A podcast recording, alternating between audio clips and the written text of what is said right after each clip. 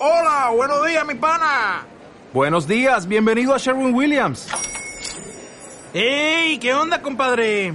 ¿Qué onda? Ya tengo lista la pintura que ordenaste en el ProPlus app. Con más de 6.000 representantes en nuestras tiendas listos para atenderte en tu idioma y beneficios para contratistas que encontrarás en aliadopro.com. En Sherwin Williams somos el aliado del PRO. Hello. Oigan, ¿cómo están? ¿Cómo están? Espero que estén, que hayan tenido un día muy bonito porque seguramente este podcast lo subí en la tarde, entonces seguramente ya tuvieron toda una mañana muy buena, ya hicieron todo lo que debían de hacer este día. Eh, hoy les traigo el tema del libre albedrío. La neta, este tema está muy choqueante, por así decirlo. O sea, creo que como que hace que te duele la cabeza porque te hace pensar un chorro. Este, ¿por qué voy a hablar de ese tema? Ni siquiera es como un tema que traiga hoy, el día de hoy. La verdad es que hace un tiempo hice un ensayo sobre el libre albedrío y me quedaron como muchas dudas, todavía tengo muchas dudas, la verdad es que no tengo como algo en concreto, por lo mismo este podcast lleva el nombre de ¿De verdad tenemos libre albedrío? Y es que es un tema que yo creo que es difícil, o sea, incluso la Biblia habla de este libre albedrío que Dios nos dio, esta libertad de elección, de decisión, pero ¿realmente somos libres? Porque, ¿qué pasa con todo lo que elegimos en base a lo que nos han enseñado, a la cultura? Si, si se pone a pensar, es cuestión de paradigmas, o sea, tú tienes una idea de lo que está bien y lo que está mal en base a lo que te han enseñado tus papás, eh, la religión a la que te llevaron o las escuelas a las que asististe. O sea, realmente todo lo que tú has elegido o eliges día con día tiene un origen. No, no, no, no eliges en base a una libertad total. ¿O sí? O sea, esa, esa es la cuestión. Eso es lo que quiero que hoy nos cuestionemos todos porque está medio awkward, ¿no? Pensar en esto. Ah, realmente, como dijo Vygotsky, no sé si ustedes lo conozcan, pero él, él eh, es ah, autor de la teoría eh, cognoscitiva eh, y él decía los niños, bueno, los seres humanos, pero pues obviamente a partir de que eran niños, aprendían eh, a través del mundo en el que se relacionaban. O sea, observaban e imitaban y de esa manera es como iban absorbiendo el conocimiento. Entonces, eh, esto viene a desbalancear o desmentir bueno, no, desmentir no, pero sí viene como darle en la torre al conductismo, que ya saben, era que era la enseñanza a través de estímulos, de refuerzos, castigos. Entonces, esta teoría viene a decir como, oye, espérate, los niños aprenden a, a través de lo que ven, ellos tienen un conocimiento innato, pero Luego está el que van adquiriendo conforme van relacionándose con el mundo, con la sociedad en la que viven. Entonces, eh, ellos van adquiriendo este conocimiento a través de sus padres, de sus hermanos, familiares, amigos, etcétera, y van internalizando este conocimiento. Entonces, este conocimiento va de sujeto a sujeto y luego el sujeto lo absorbe y a su vez lo lleva a la práctica y luego puede eh, a su vez enseñarlo y transmitirlo a otras personas. Y pues creo que está interesante esto porque esta teoría precisamente me lleva a, a preguntarme más, ¿realmente tenemos un libre albedrío? Y de hecho, eh, hace como unas dos o tres semanas hablé de este tema en la clase sobre el, la teoría cognoscitiva de Vygotsky y creo que por eso me surgió la duda de nuevo de el libre albedrío porque si realmente todo lo aprendemos bueno bueno sí o sea todo lo aprendemos en base a la experiencia y en base a lo que vemos de los demás entonces las elecciones en base a qué las tomamos. Y chequen o sea esto tiene mucho que ver porque si pensamos en por ejemplo las normas sociales Ay, a ver, espérenme porque se me va a apagar la compu y no queremos que se me apague. Con razón ya decía yo que mi laptop estaba oscura. ah, creo que ya. A ver, los voy a mover poquito para checar. Sí, ya. Ok, disculpen, disculpen, no, no chequé eso antes de empezar el podcast. Pero bueno, eh, les decía, en base a esta teoría, eh, o sea, me checa mucho la cuestión del libre albedrío, si la relaciono con esta teoría cognoscitiva. Y aparte, digo, eh, para quienes conocen las normas sociales y para, las, para los que no, pues googleen.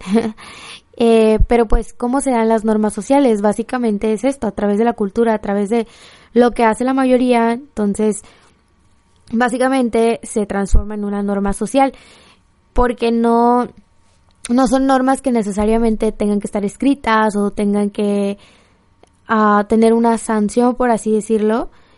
O sea, no, no en todas partes. Eh, obviamente sí hay lugares en donde esto es algo muy estricto, ¿no? Como la, la costumbre es algo muy, muy estricto y, y sí, sí hay sanciones. Pero bueno, eh, hace un tiempo, de hecho, tomé un curso que era sobre las normas sociales y los cambios sociales y precisamente hablaba de un tema que, que yo creo que ya tengo hartos a todos los que les platico, pero es que yo cuando eh, este hago algún curso le quiero hablar a todo el mundo de eso.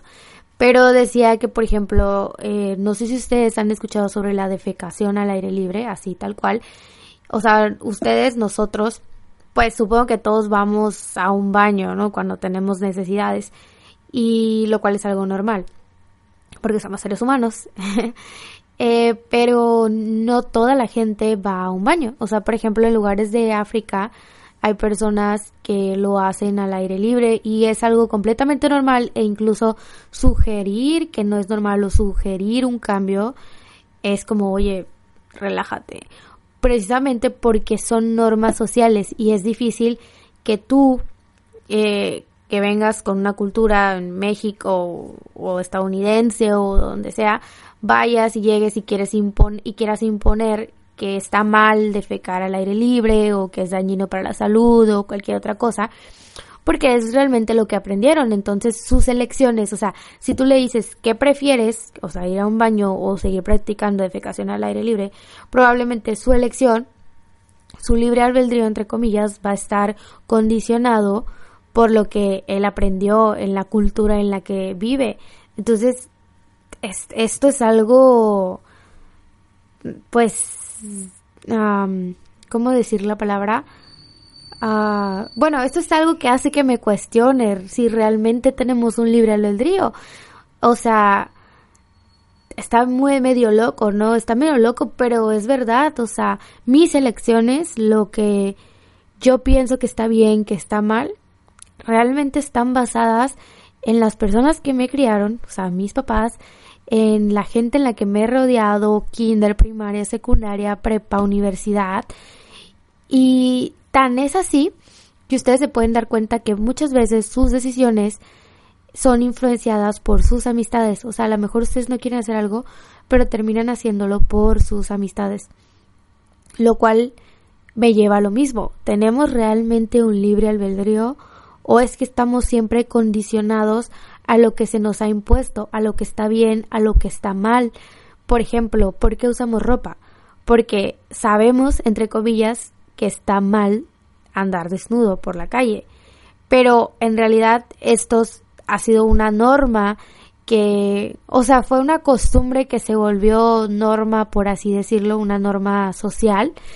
Eh, entonces todo el mundo usa ropa y no usar ropa está mal visto.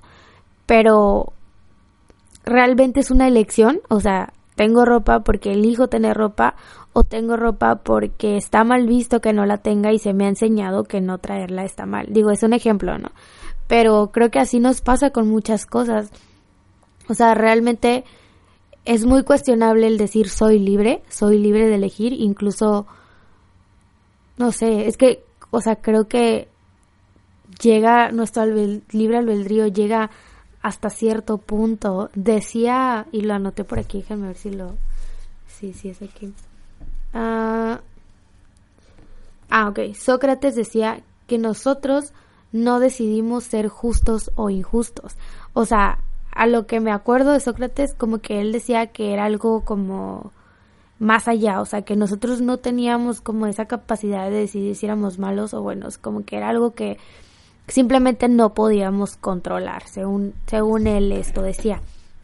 También decía que unas cosas dependen de nosotros y otras no, y es lo que les decía, o sea, eh, como por ejemplo esta cuestión de ser justos o no, no dependía de nosotros, pero había ciertas cosas que sí tendríamos el control, que sí podíamos eh, decidir, pero había otras que definitivamente eran o influenciadas o era simplemente que pues no teníamos ningún control sobre ellas. Eh, Aristóteles decía que la elección iba acompañada de la razón y de la reflexión. O sea, él, él sí decía que nuestra elección venía de un raciocinio de, de nosotros, o sea, como de lo que está bien, de lo que está mal, de que teníamos que usar el cerebro, reflexionar y decidir cuándo éramos justos, cuándo éramos injustos. Pero esta definición o este concepto me lleva a lo mismo, o sea, razonamiento de lo que se nos ha enseñado que está bien o mal. Y Demócrito decía que en realidad las elecciones se producen en base a las necesidades que nosotros tenemos. Entonces, o sea, en base como a lo que estás viviendo, vas a decidir, lo que me lleva a lo mismo. Entonces, hay un libro albedrío o lo hacemos en base a lo que estamos viendo que necesitamos para adaptarnos a una sociedad. Y de hecho, el, uno de los, de los libros que leí para este tema decía mucho eso, o sea que muchas veces no, no tenemos la elección, simplemente tenemos que amoldarnos a la sociedad en que vivimos, entonces en realidad no estamos teniendo un libre albedrío, sino que estamos acoplándonos a donde vivimos para poder vivir en paz o en armonía con la sociedad.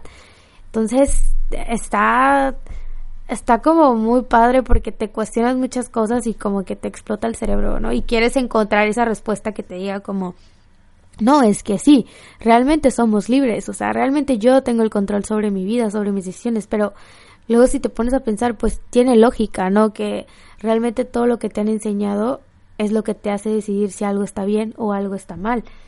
Em, este, también eh, algo que anoté entre mis apuntes era la pregunta de, ¿podemos realmente cambiar?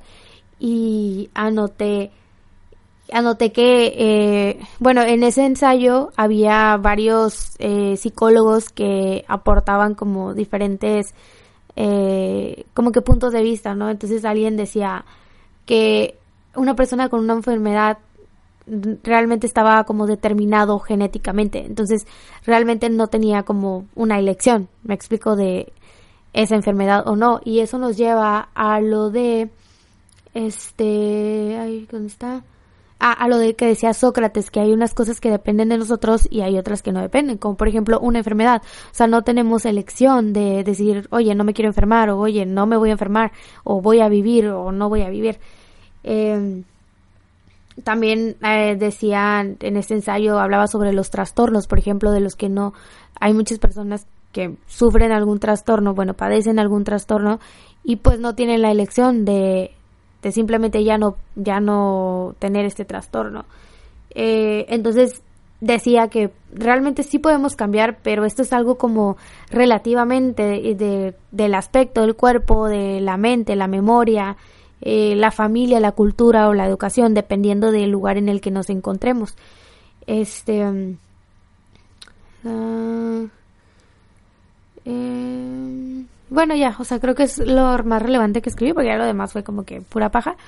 Pero, pues está interesante, ¿no? O sea, como que realmente podemos cambiar o no. Y dense cuenta, o sea, por ejemplo, para los que son mexicanos, eh, tenemos cierta cultura, ¿no? Tenemos ciertas cosas que están bien, que están mal, pero si nos vamos a otro tipo de cultura, a una cultura europea, a una cultura estadounidense, hay cosas que son permitidas que a lo mejor aquí se ven mal o viceversa. Entonces, ¿qué onda? O sea, a lo mejor, bueno, no a lo mejor, o sea, estamos realmente decidiendo en cuestión a la cultura en la que vivimos. Yo creo que soy una persona que me cuestiono mucho estas cosas porque mm, sí soy mexicana, amo México, amo Tijuana, me encanta, pero realmente no creo en este rollo de las fronteras y todo, o sea, se me parece absurdo porque todos somos seres humanos y todos, todos somos iguales. Entonces, hay una frase que a mí me encanta que dice, nuestra verdadera nacionalidad es la humanidad y yo creo completamente en eso. Entonces, creo que por eso me cuestiono todas estas cosas como de que la cultura y todo este rollo, o sea, como de que somos diferentes solo por el color de la piel o por donde vivimos o por la música que escuchamos, o sea, se me hace muy absurdo. Por ejemplo, muy probablemente la música en la que tú escuchas, la música que tú escuchas, era música que escuchaba que escuchaban tus papás o bueno, el género de música que escuchaban tus papás o que escuchan tus amigos. Entonces, realmente tú elegiste escuchar esa música o elegiste escuchar esa música en base a que alguien la escuchaba y fue lo que se te enseñó que era la música que debías escuchar. No sé, está medio loco. Digo, seguramente vas a decir, obviamente yo elijo escuchar esa música porque a mí me gusta y yo la elijo todos los días. Pero si te pones a pensar, es como, ¿realmente tú la eliges? Bueno, ¿realmente tú la elegiste o fue en base a una costumbre que se quedó ahí? Digo, está cañón, ¿no? Está cañón como no saber cuándo somos realmente libres, cuándo estamos siendo realmente libres, cuándo estamos eligiendo libremente, cuándo, ay, no sé, me, me explota el cerebro cuando empiezo a pensar en todas estas cosas, pero, o sea, siento que es bueno porque realmente cuando empiezas a pensar en todo esto, como que creo que ahí es cuando tomas como la decisión, ¿no? Cuando dices como, a ver, a ver, voy a tratar de elegir todo en base de verdad a lo que hay dentro de mí, en lo, a lo que me gusta porque creo que también esto entra un poquito en lo que dice, ay, lo que dice, ay, ¿cómo se llama? Bueno, se apellida Rogers, bueno, se llama Carl Rogers eh, y él es un psicólogo humanista. No fue el fundador, pero fue el que vino a darle un poquito más de forma o bueno, creo que, o sea, fue, fue como el más reconocido, porque antes de él pues estaba el psicoanálisis y estaba el conductismo. Entonces viene, viene Rogers con el, con el humanismo, con la psicología humanista, y me parece que eh, fue uno de los primeros en llevarla a, a terapia, o sea, como que la teoría humanista como a una sesión terapéutica con los soldados, porque recuerdo que había pasado, estaban, estaba una guerra, bueno, había pasado una guerra y los soldados pues únicamente eran atendidos por médicos, no, no había como una terapia psicológica o algo así. Entonces, él se ofrece para pues darles como esa terapia que ellos necesitaban. Posteriormente lo llamaron de, no me acuerdo si era de Japón, para que fuera a capacitar a los doctores o psicólogos de allá y que les ayudara también pues con sus soldados. Entonces, eh, ¿por qué le estaba diciendo esto? Ah, bueno, eh, entonces él es, ya saben, o sea, la psicología humanista es mucho como del ser, del yo puedo, del, del alcanzar tu máximo, el cumplir tus metas, ser lo mejor, sanarte a ti mismo, todo ese rollo. Entonces, eh, diría que es algo así como lo que quieren hacer los eh, el, coaching eh, que te enseña como esta superación personal y todo ese rollo pero pero no no es coaching pero bueno este o sea sí sí hay una terapia pues en, en esta en la terapia humanista y todo ese rollo pero bueno el punto es que les decía que eh, bueno, él, él decía todo este rollo del tú puedes, del bla, bla, bla. Entonces, él decía, y ya ni me acuerdo, o sea, no me acuerdo cuál era el punto, espero acordarme ahorita que les diga. Él decía que cuando tú no estás como en un equilibrio, ah, ya, ya, cuando tú no estás en un equilibrio como con tu yo interno, lo que tú quieres. O sea, todos tenemos, por ejemplo, en nuestra cabeza como quiero hacer esto, como mañana me voy a levantar y voy a hacer esto, o pasado mañana me voy a regresar a tal deporte, o pasado mañana voy a ser bailarina, o voy a cumplir este sueño o el otro sueño y así. Entonces, él decía que cuando tú no estás llevando a cabo todas estas acciones, como de que lo que piensas no lo estás reflejando, como que realmente entras en una psicosis y es ahí cuando vienen como problemas de estrés, de ansiedad y todo este rollo, porque pues realmente tu ser no está en armonía con lo que estás haciendo. Entonces, eh, yo creo, creo que por esto les empecé a hablar de, de eso, que por eso como que me cuestiono este rollo, ¿no? Del libre albedrío, porque como que siento que todos internamente siempre sabemos lo que realmente debemos hacer o, lo que queremos, pero a veces nos dejamos influenciar como por la cultura, el lugar donde vivimos, la gente con la que nos relacionamos, eh, o todo este rollo, o lo que esperan los demás de nosotros. Entonces, como que realmente no estamos eligiendo libremente, no estamos llevando a cabo esta cuestión del libre albedrío y es cuando como que estamos fallando en la vida constantemente estamos deprimidos ansiosos o como que sentimos que nadie nos entiende o simplemente nos sentimos perdidos. Y yo creo que todo esto como que se relaciona un montón me va a explotar la cabeza de tanto pensar en eso. Pero en verdad son cosas que me cuestiono todos los días. No sé es, en verdad yo soy como que reflexiono todos los días y les mando como mil audios a mis amigos y amigas de todo lo que pienso en todo el día. Si ustedes supieran todo lo que pasa por mi cabeza, no lo creerían. Pero bueno, solamente les quería dejar la duda, les quería sembrar esta duda y ustedes piénsenlo. Si tienen alguna aportación, me encantaría que me manden un mensaje y me digan qué opinan del libre albedrío. ustedes piensan que sí, que sí tenemos libre albedrío, que lo que yo dije no es cierto, que lo que yo pienso no es cierto o ustedes piensan que definitivamente no existe, es imposible tener libre albedrío, piensan que hay un equilibrio, tienen alguna otra teoría, conocen alguna otra teoría, no sé, tienen otra opinión, platíquenmela. Y esto es todo por el episodio de hoy. Es uno cortito que no sabía si iba a estar subiendo dos o no. Yo creo que esta semana sí se van a subir dos porque tengo otro otro episodio en mente y ya quiero subirlo. Entonces, posiblemente nos vea, no escuchen doblemente esta semana. Eh, por favor, recuerden que tengo más redes sociales. Síganme en mi cuenta de Instagram. Por ahí siempre estoy posteando imágenes eh, como de reflexión. Últimamente he estado publicando videos sobre lo que escribo, que me tiene muy emocionada porque ya tenía mucho tiempo queriéndolo hacer. Publico también en mis historias algunas reflexiones.